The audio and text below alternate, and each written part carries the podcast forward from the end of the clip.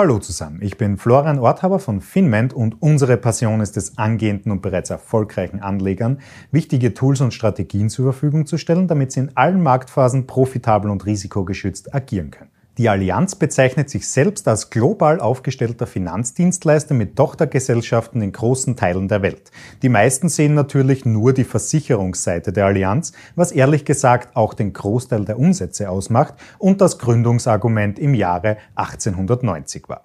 Damals schlossen sich einige Banker zusammen und gründeten mit 4 Millionen Mark die Versicherungsgesellschaft.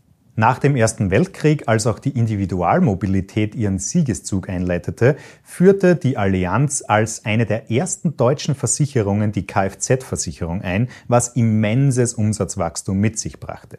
Dennoch kam es nach dem Zweiten Weltkrieg zum Bankrott der Allianz, denn die damaligen Finanzanlagen waren nach dem Krieg nichts mehr wert und in Kriegsjahren häuften sich natürlich auch die Schadensforderungen ins Unermessliche. Nach einigen Dekaden der Verstaatlichung gelang es den Unternehmen dennoch im Jahre 1973 der Top-Versicherer in Deutschland zu werden und weltweit unter den besten zehn zu rentieren. Denn die Allianz ist schon seit ersten Geschäftsjahren sehr stark international tätig. Erst im Jahre 1998 entschloss sich das Management auch in der Vermögensverwaltung aktiv zu werden, was seitdem eine der drei Hauptsäulen des Unternehmenserfolgs darstellt. Aktuell sind rund 2,2 Billionen Euro Assets under Management, wovon 1,7 Billionen Euro von Kunden und Dritten stammen. Damit wurde 2019 ein Umsatz von einer Milliarde Euro erwirtschaftet, was zwar nur 6,6 Prozent zum Gesamtumsatz beitrug, dafür kann sich aber die Gewinnmarge dieses Segments mit über 20 Prozent sehr gut sehen lassen.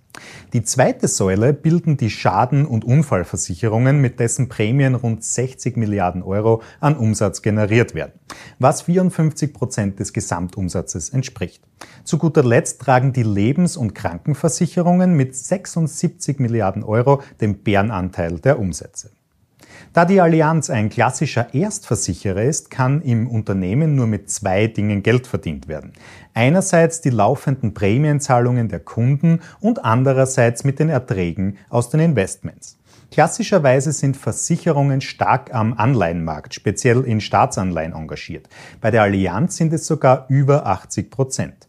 Durch die gute Schadenkostenquote von 96 Prozent bleibt der Versicherung im Schnitt 4 Prozent der einbezahlten Prämien nach Auszahlung der Schadfälle jährlich übrig. Auch die regionale Verteilung der Umsätze kann sich sehen lassen. Zwar gibt es einen klaren Fokus auf den deutschsprachigen Raum und es fließen rund 36 Prozent der Umsätze aus diesem, aber West- und Südeuropa ist die Versicherung mit starken 25 Prozent auch vertreten. Gleich danach kommen die Einnahmen aus der USA mit 11 Prozent und der Rest der Umsätze verteilt sich auf den lateinamerikanischen und asiatischen Raum. Die Bayerische Allianz zählt mit ihren Dienstleistungen natürlich zu den Multiline-Erstversicherern und darf sich nicht nur als weltweit führender Unfallversicherer, Kreditversicherer und Reiseversicherer rühmen, sondern auch mit dem ersten Platz in der Branche, wenn es um die Marktkapitalisierung geht. Denn mit aktuell 67 Milliarden spielen die Bayern natürlich auch in den Large Caps mit. Nachdem du nun die Vision, Marktzusammensetzung und das Geschäftsmodell der Allianz kennst, sollten wir einen detaillierten Blick in die Bücher des Unternehmens werfen. Die Kennzahlen teilen wir hier in vier grundlegende Bereiche und wir werden am besten gleich mit der Krisensicherheit durchstarten. Die Leverage der Allianz beläuft sich derzeit auf das 1,06-fache des Eigenkapitals und bekommt damit die Schulnote 2-. Der Verschuldungsgrad beläuft sich aktuell auf 25 Prozent, was zum zweiten Rang in unserem Bewertungssystem führt. In Krisen muss sich der Erstversicherer also keine allzu großen Sorgen machen. Auch der geringe Fremdkapitalanteil zeichnet ein stabil laufendes Versicherungsgeschäft aus. Als zweiten Bereich sehen wir uns die Aktienqualität der Allianz an. Die Bruttomarge liegt aktuell bei 24 Prozent, was zu einer 4 führt. Für das gesamte Geschäftsmodell ist die operative Marge jedoch wichtiger. Diese beläuft sich auf 8,3 Prozent und auch das reicht für eine glatte 4 gerade so aus. Der dritte Punkt sind die Kernwerte der Allianz. Die Ertragsrendite der letzten zwölf Monate kommt auf einen Wert von 5%.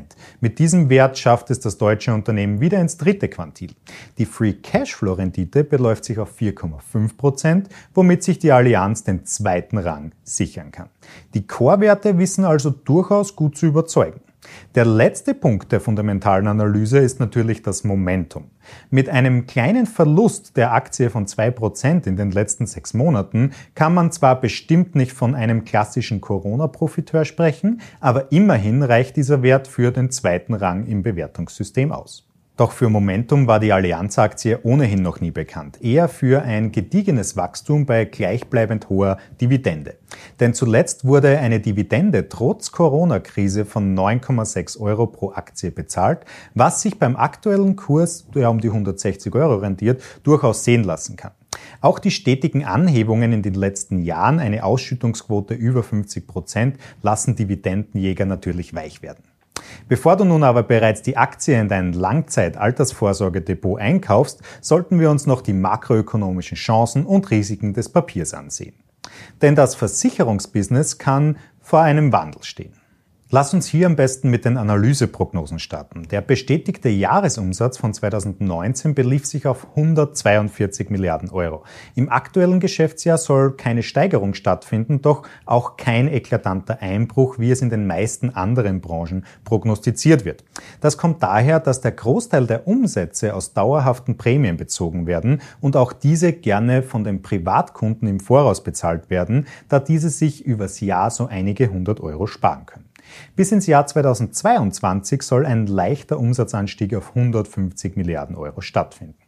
Doch wie sieht es mit dem Gewinn pro Aktie aus? Denn auch das Versicherungsgeschäft hat gewisse Rückschläge in der Pandemie hinnehmen müssen. 2019 lag das EPS bei stolzen 18,80 Euro.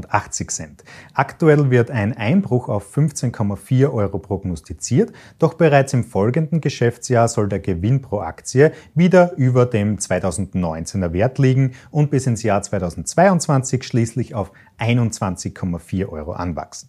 Auf der Seite der makroökonomischen Chancen wirkt die digitale Transformation der Allianz am stärksten.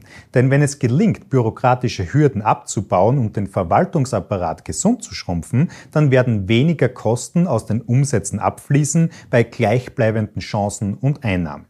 Das ist auch ein Thema, das sich der aktuelle CEO Oliver Bethe ganz weit oben auf die Agenda gesetzt hat.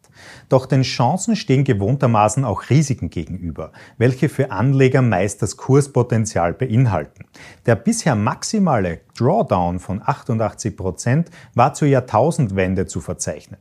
Höchstwahrscheinlich nicht ausgelöst durch das Platzen der Dotcom-Blase, doch eher selbst verschuldet. Denn in der Jahrtausendwende wollte die Allianz auf einmal auch im Banking mitmischen und kaufte die Dresdner Bank für 30,7 Milliarden Euro.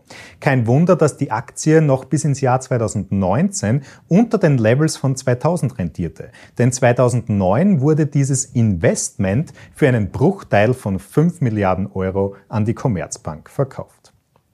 Auch auf der Makroebene kommen einige spezifische Risiken auf die Allianz zu.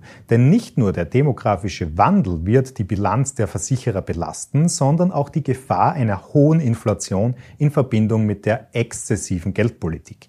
Denn wenn unterm Strich mehr für Schadfälle bezahlt werden muss, als in den letzten Jahren an Prämien geflossen ist, wird die Marge und auch die Schadenkostenquote darunter leiden müssen. Schlussendlich hält die Allianz aber, was sie verspricht.